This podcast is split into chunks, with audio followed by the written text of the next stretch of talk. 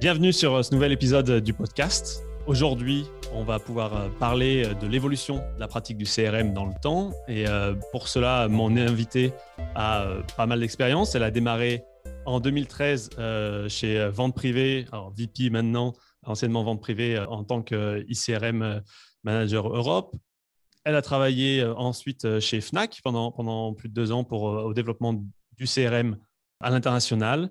Et aujourd'hui, Head of CRM aux Galeries Lafayette. Je suis ravi de vous présenter Cécilia Lunati. Bienvenue sur le, sur le show, Cécilia. Merci.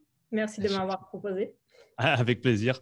Euh, on a l'habitude de discuter de tous ces sujets euh, euh, depuis de nombreuses années ensemble et, c'est vrai que t'avoir sur, sur l'épisode aujourd'hui, ce qui va être vraiment intéressant, je pense, c'est que tu puisses partager bah, cette vision, ça, fait longtemps que tu es, dans le métier euh, spécifique du, CRM, du ICRM, et donc tu as pu voir un peu l'évolution aussi, euh, en ayant travaillé pour des, boîtes qui sont plutôt des startups euh, e-com, un startup e-com, des grands groupes, et, voir un peu ces différences et, l'évolution aussi de l'approche du CRM dans le temps.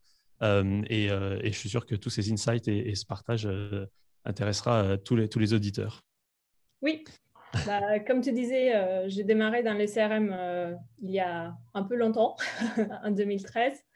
Euh, avant, j'étais un peu plus sur le social media et la traduction interprétariat parce que c'était mes études qui m'ont amené à ça. mais j'étais vraiment intéressée par le CRM en travaillant avec mes collègues. Du coup, j'ai demandé à monter en compétences. Évidemment, j'ai commencé des bases en tant que chef de projet et après, petit à petit, j'ai gagné en compétences et un périmètre.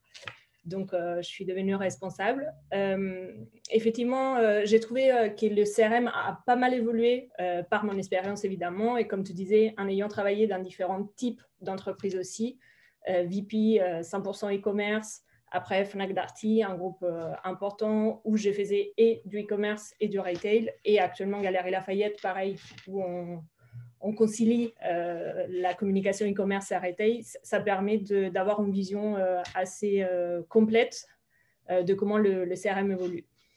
comme je disais, je trouve qu'au début, chez Vin Privé, le CRM, j'aurais tendance à l'appeler plus du PRM, parce qu'à l'époque, c'était bien l'acquisition qui avait ce rôle central de chercher de nouveaux inscrits euh, comme vous savez, euh, VP est un site euh, où il est nécessaire une inscription pour, pour participer aux ventes. Donc, le but, c'était donner envie aux clients, aux potentiels clients de, s'inscrire. et après, le rôle du, CRM, c'était de les transformer en acheteurs pour ceux qui n'étaient pas venus pour acheter tout de suite. Et donc, on avait mis en place pas mal de triggers pour montrer la variété de l'offre, la variété des ventes, des produits, euh, et euh, créer ces relationnels justement en prévision d'une transformation à un client. Euh, au fur et à mesure? Oui.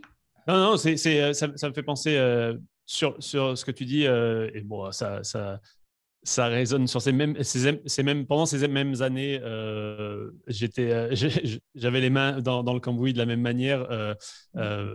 et, effectivement, on avait, je pense que partout, la pratique était vraiment d'avoir une stratégie PRM euh, et une, stratégie CRM. Et nous, c'est comme ça que c'était, euh, c'était euh, chez Maton à, l'époque.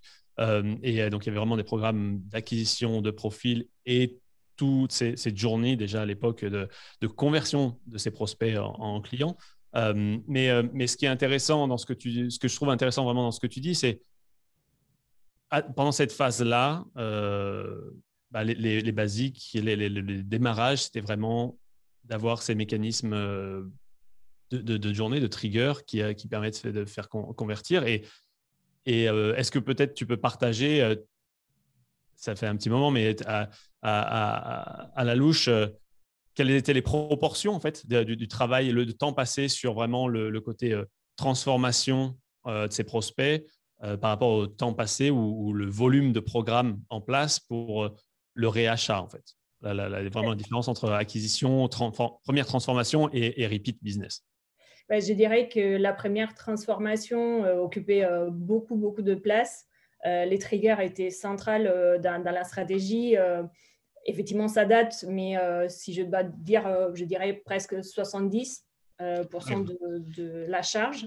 Et après, il y avait effectivement des emails quotidiens pour inviter les clients aux ventes, qui jouaient le rôle aussi de transformation et de repeat.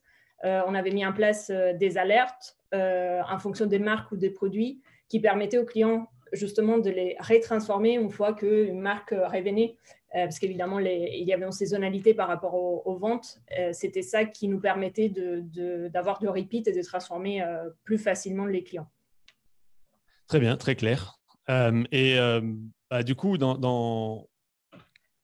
par la suite, comment tu as, senti, parce que bon, tu as, bossé quelques années chez VP, ça a évolué, après en, travaillant chez Fnac à l'international, le développement international du CRM chez Fnac ces évolutions dans, les pratiques, dans, l'approche, euh, dans les programmes mis en place euh, peut-être euh, comment, comment tu l'as comment tu l'as vu et pour aller où en fait? Qu'est-ce qu'est-ce qui changeait vraiment dans, cette approche-là?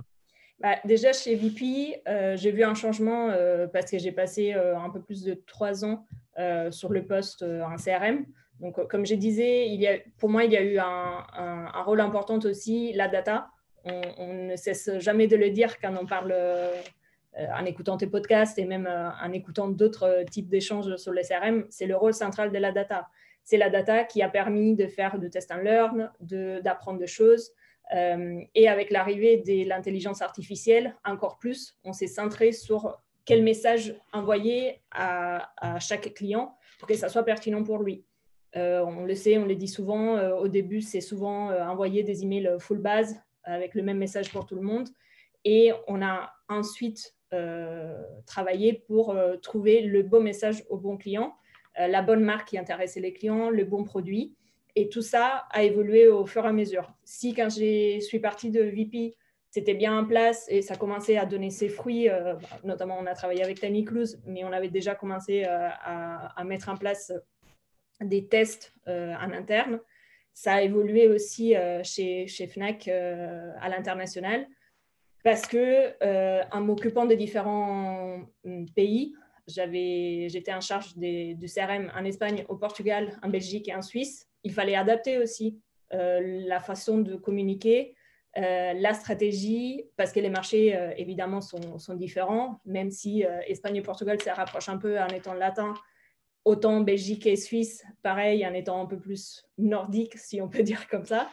Euh, et du coup, j'ai vu vraiment le, CRM devenir du Customer Relationship Management, comme le nom l'indique, la relation avec les clients, euh, donner euh, du contenu qui soit pertinent, qui donne envie d'acheter, qui donne envie de transformer.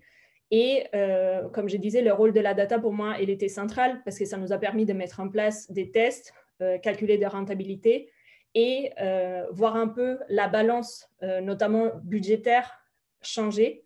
Euh, parce que si au début de ma carrière, je voyais clairement euh, que le budget était euh, de plus en plus affecté à l'acquisition, sans vouloir apporter de jugement, et c'était la stratégie de l'époque, donc bien évidemment apporter ses fruits, on a vu ce, changement de budget aussi apporté au CRM, parce que avec des, des AB tests ou des tests avec une population témoin, ça prouve que le CRM apporte autant, autant d'argent que ça peut être l'acquisition dans certains secteurs.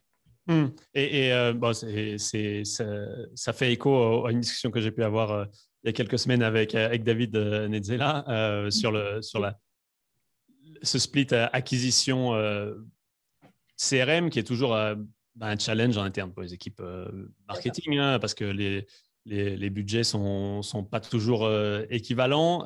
bien souvent, c'est pas le cas. Et en tout cas, ce que tu, ce que exprimes, c'est, effectivement ce, cette cette évolution, cette maturité qui arrive, qui arrive, qui est arrivée dans le CRM et qui est toujours là, mais qui continue à progresser. En tout cas, euh, je pense que c'est toujours vrai aujourd'hui.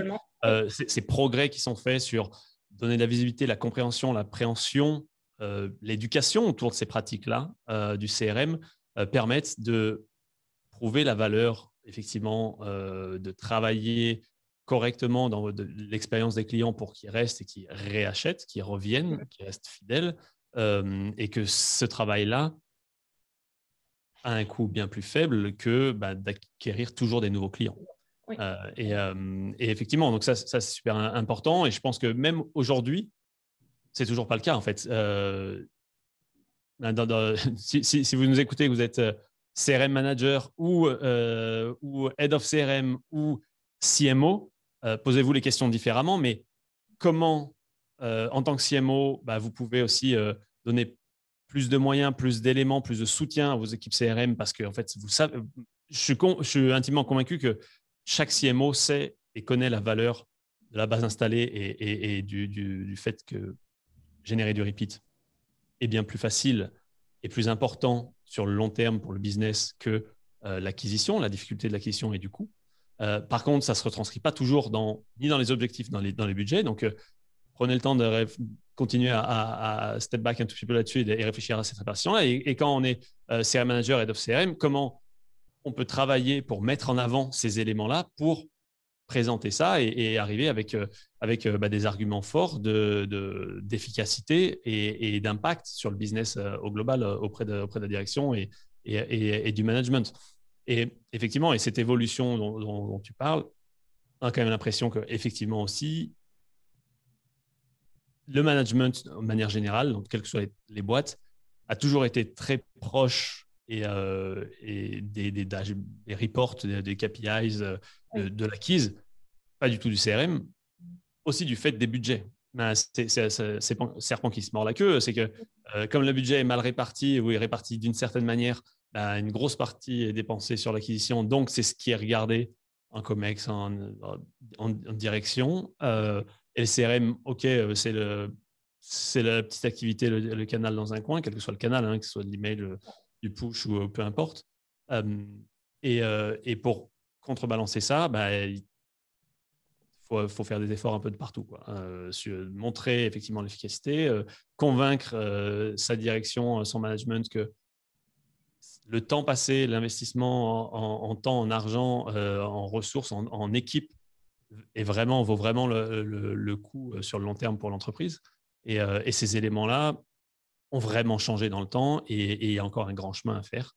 Mais, euh, mais c'est pour ça aussi qu'on en parle et, qu'on essaye de, partager ces, ces, expériences pour que, pour que tout le monde puisse euh, se sentir équipé pour, euh, pour amener ces, ces, lettres de noblesse à ces trois lettres qui sont CRM. Quoi, parce que, parce que bah, l'acquisition est, et c'est un moyen de faire du business, du nouveau business, et, il y a d'autres moyens de continuer à en faire qui, sont, gérés par ces équipes CRM je pense aussi qu'après, euh, la stratégie, effectivement, s'adapte euh, à chaque type de, business. Il faut bien comprendre euh, si on veut plus axer sur l'acquisition ou plus axer sur la fidélisation. Il y a des secteurs qui se prêtent plus ou moins bien à l'un des deux.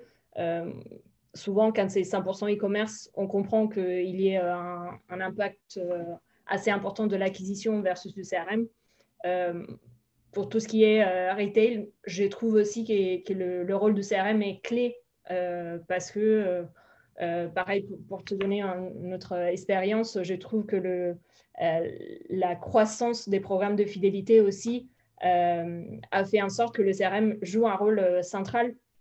Parce que si au début, effectivement, il y avait des, des programmes de feed un peu connus par tout le monde, etc., par mon expérience personnelle, j'ai vu un boom dans les dernières, euh, je dirais, 5-6 ans. Et maintenant, travaillant dans ayant travaillé à la FNAC et travaillant chez Galerie Lafayette, je vois le rôle qu'un programme de fidélité joue euh, dans la relation avec les clients. Et on, euh, peut se connecter à nouveau à ce, rôle du CRM en tant que Customer Relationship Management. C'est la gestion de cette relation parce que le client se sent mis au centre de l'expérience au centre de la stratégie, c'est sans valoriser. Euh, c'est là où le, rôle aussi très important dans le retail, c'est le rôle des conseillers de vente à magasin qui travaillent côte à côte avec le CRM pour euh, encore plus renforcer ce rôle et cette relation euh, avec les clients.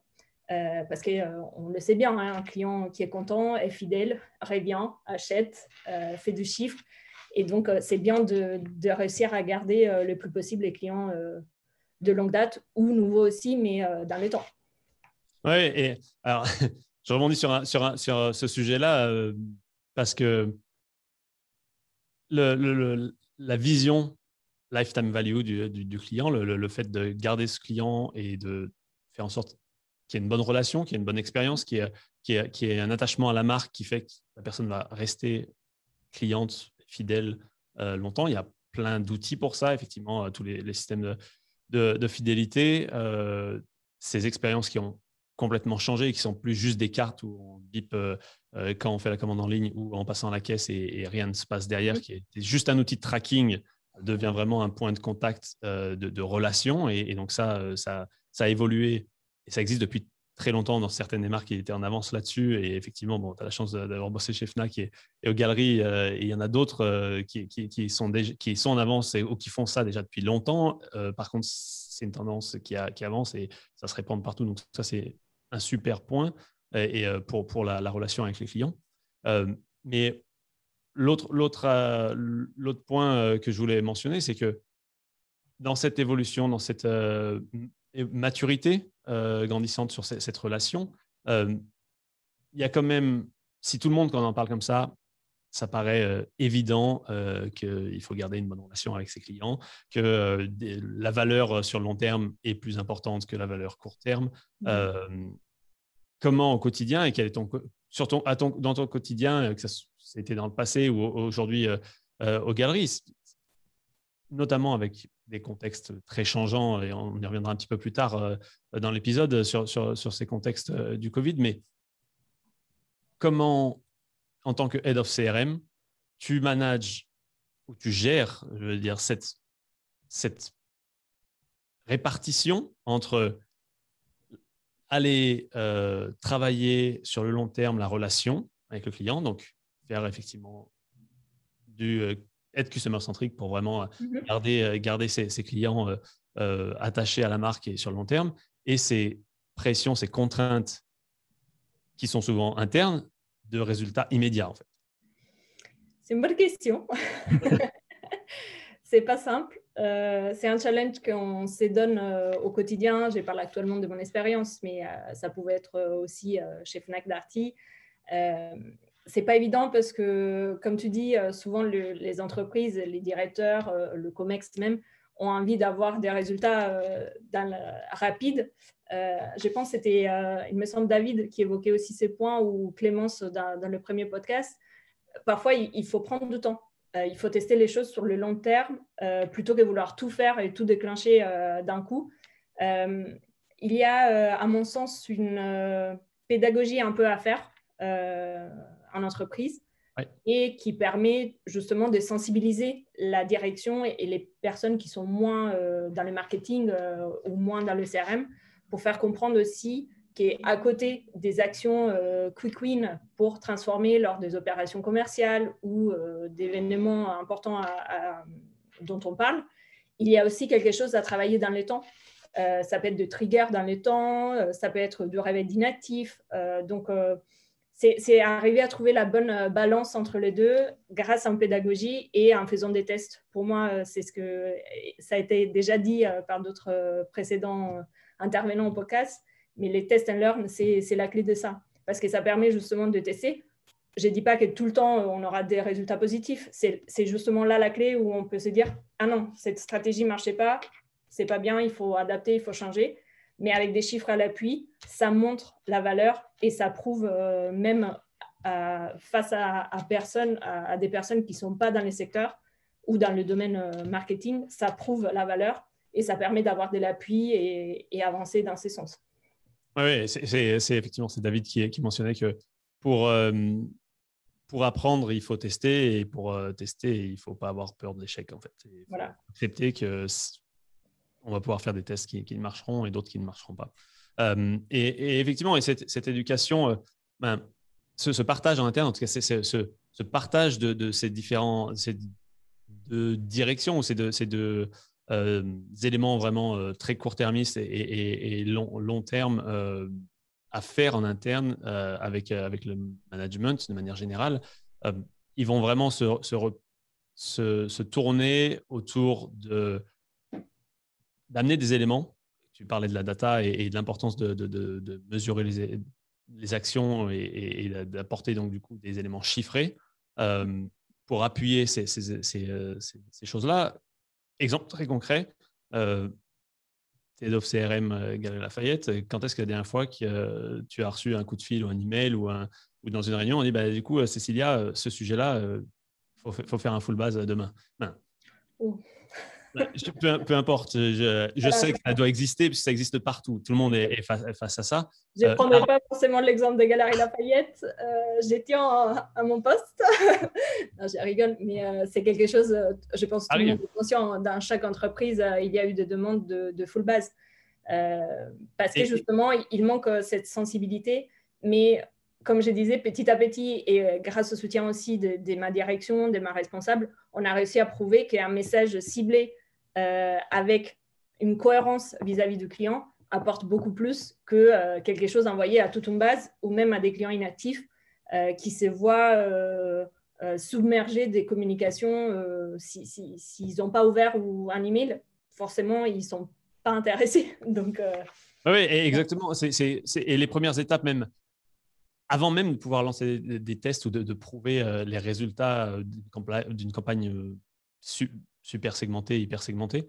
Euh, la première chose, c'est que la réponse non ne peut pas être. Euh, ben, elle peut arriver, on peut la faire de temps en temps, mais, euh, on ne peut pas la faire tous les jours et, sans autres explications.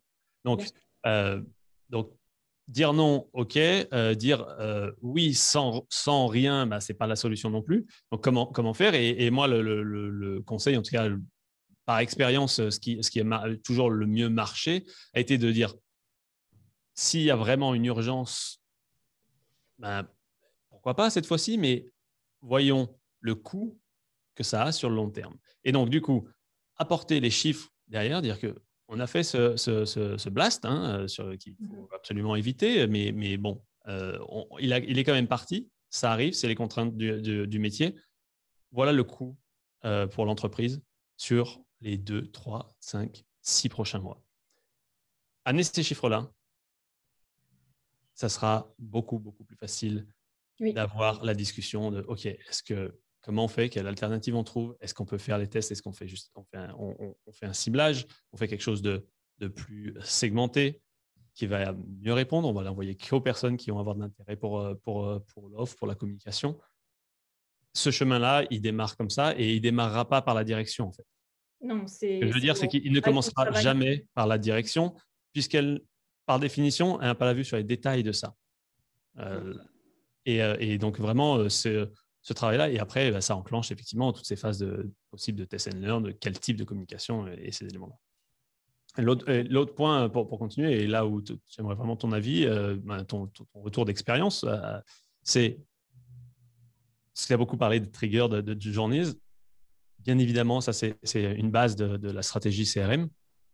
Est-ce que pour toi, toute la stratégie euh, CRM peut être basée sur ce genre de pratique. Euh, j'entends dans le sens, je précise peut-être un petit peu ma question, c'est que dans ton, quotidien, dans, tes objectifs euh, par semaine, par mois, est-ce que tu as la capacité à miser l'intégralité de ta stratégie CRM sur l'automatisation, sur alors pas de la personnalisation, de la personnalisation bien évidemment, mais de la personnalisation mm-hmm. par l'automatisation. Et, comment, comment tu fais ce mix-là, en fait, aujourd'hui euh, Parce qu'effectivement, c'est nécessaire. Ça, ça, a une couverture et une efficacité certaine dans ben, et, prouvée pour certains cas. 10, 15, 20 du, euh, du, du, trafic, des besoins, des éléments, des campagnes qui peuvent partir euh, part de ça, qu'est-ce qui, est à côté Qu'est-ce que, qu'est-ce que tu vas pouvoir euh, faire? Et comment tu répartis en fait, dans ta stratégie bah, ces différentes euh, facettes des, pratiques euh, CRM bah, Idéalement, effectivement, je parle de mon expérience actuelle et la précédente aussi, parce que dans certaines choses, ça ressemble. Il y a un plan commercial à suivre, donc forcément, dans ces cas-là, on a moins de marge de manœuvre, dans le sens où, effectivement, il faut communiquer au client, euh, on a nos stratégies, on se base sur des données, sur des résultats des opérations, euh, le contexte. Euh, comme on sait actuellement, le contexte est, assez complexe, donc c'est une phase où il faut savoir s'adapter. après, il y a en parallèle tous ces, triggers, ces, campagnes qui permettent d'apporter de, la valeur, mais comme on disait tout à l'heure, c'est plus sur les moyens long terme. Ça rejoint un peu la question précédente parce qu'on on, a besoin de prouver des choses via des, des résultats au COMEX ou à la direction. Et en même temps, on veut tester des choses un peu plus moyen-long terme qu'on sait qui portent des résultats parce qu'on l'a prouvé, mais c'est moins immédiat. Donc, mm. pareil, c'est réussir à trouver la balance. et actuellement, j'avoue, euh, présentement, c'est beaucoup d'adaptation euh, euh, par rapport au contexte, à la partie plus commerciale et, quick win pour, pour aider l'entreprise niveau financier et niveau global, effectivement. Hmm. très bien. Et, du coup, bah, ça, nous, ça nous fait passer au, dernier, au dernier sujet de, notre discussion effectivement, tout le monde a été confronté à, cette crise et on en parle encore. Euh, le but n'est pas de rentrer dans les, dans les détails de, de l'impact euh, pour l'entreprise. Euh, tout, le monde, tout le monde a été touché différemment et, je sais que nos galeries, bien évidemment, ayant de nombreux magasins physiques, il y a eu un impact très fort sur, sur les employés et, et tout ce qui, ce qui s'y attache. mais côté CRM, comment tu me parlais, tu me parlais pendant notre, discussion de préparation de, différentes phases euh, de, depuis un an, là, depuis un peu plus d'un an que, tout ça a commencé. Euh, est-ce que tu peux en dire un peu plus sur ces, phases et les approches euh, différentes faites pendant ces phases en termes de CRM Oui, personnellement, j'ai vécu l'arrivée de, ce, contexte compliqué et de cette pandémie directement euh, en étant dans le CRM parce qu'on a vu un changement de, stratégie. C'était délicat de parler de certains sujets, euh, notamment 100% commercial. Euh, c'était vu et objectivement, c'était vu comme quelque chose de, pas cohérente, de pas délicate vis-à-vis du contexte. donc, dans une première phase, on a décidé conjointement à la direction de stopper ce type de communication, d'aller vers de la relation euh, de contenu un peu plus light, un peu plus euh, euh, justement relationnel, humain. donc, c'est, je dirais, c'est une première phase parce que ça permet aussi de, ça a permis de prendre conscience encore plus du contexte.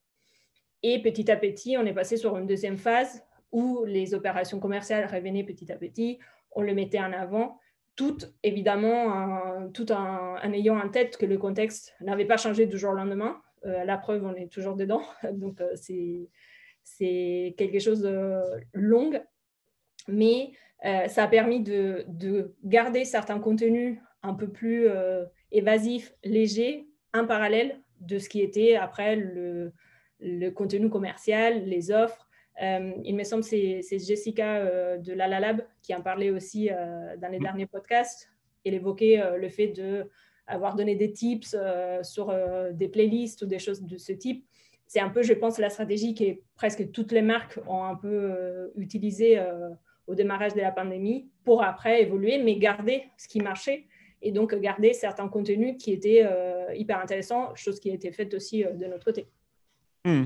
Et, et et cette, phase 2, euh, où il y a retour, retour des, offres plus, commerciales, parce que, parce que potentiellement réouverture des, euh, des magasins euh, en, alternance, on va dire, puis, certainement des, des, entrepôts pour, pour l'expédition. Donc, il y a eu un peu des allers-retours là-dessus. Mais comment aujourd'hui, on est à mi-avril, c'est pas complètement terminé euh, selon les selon les marchés selon les dire marchés selon les pays euh, euh, les, les, les, conditions sont, sont différentes mais en France aux Galeries Lafayette quand vraiment la, la, la situation va évoluer ça va s'attend à ce que effectivement tout le monde ait, envie de, de, de pouvoir ressortir, voyager, ça, ça, sera sujet de différents, différents épisodes sur, sur le, des, des, zooms euh, spécifiques sur, sur le voyage, mais mhm. dans, dans, le métier des, des, galeries, des galeries, comment vous anticipez ce, ce, redémarrage qui peut arriver vraiment fort du jour au lendemain, parce que ça dépend vraiment d'une décision gouvernementale aussi, ben, de la santé de tout le monde, et, et mais aussi de, de, règles qui sont, qui sont imposées, qui peuvent, qui peuvent évoluer. est-ce que, donc, pour revenir à, mon point et, plus précisément sur la question de est-ce que vous avez des offres en stand-by? Est-ce que vous avez des créas prêtes qui sont en stock, potentiellement prêtes à partir pour, pour cette phase, on va dire peut-être phase 3, parce que tu disais phase 1, phase 2, mais, mais peut-être phase 3, c'est enfin, enfin on, on, a un petit peu moins de contraintes de ce côté-là. Euh, est-ce que, comment, comment vous anticipez, préparez ça, ou est-ce que de toute façon, comme, comme vous ne savez pas quand ça arrivera, euh, vous avez une capacité de réagir assez forte au moment où il y aura les informations? Euh, actuellement, on travaille différentes hypothèses et je pense que ça rejoint un peu toutes les, stratégies de chaque entreprise parce que n'ayant pas des visibilités claires sur une date de réouverture de magasin ou une date de cette phase 3, euh, pour nous, c'est plus simple de se dire, OK, hypothèse ouverture telle date, telle date ou telle date.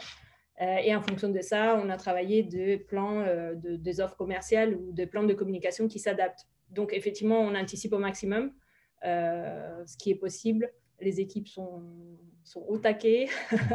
on a hâte de, reprendre cette troisième phase, de pouvoir à nouveau profiter des, magasins, communiquer aux clients justement, il y a toute cette, réflexion qui est en cours sur quelle approche avoir euh, par la suite.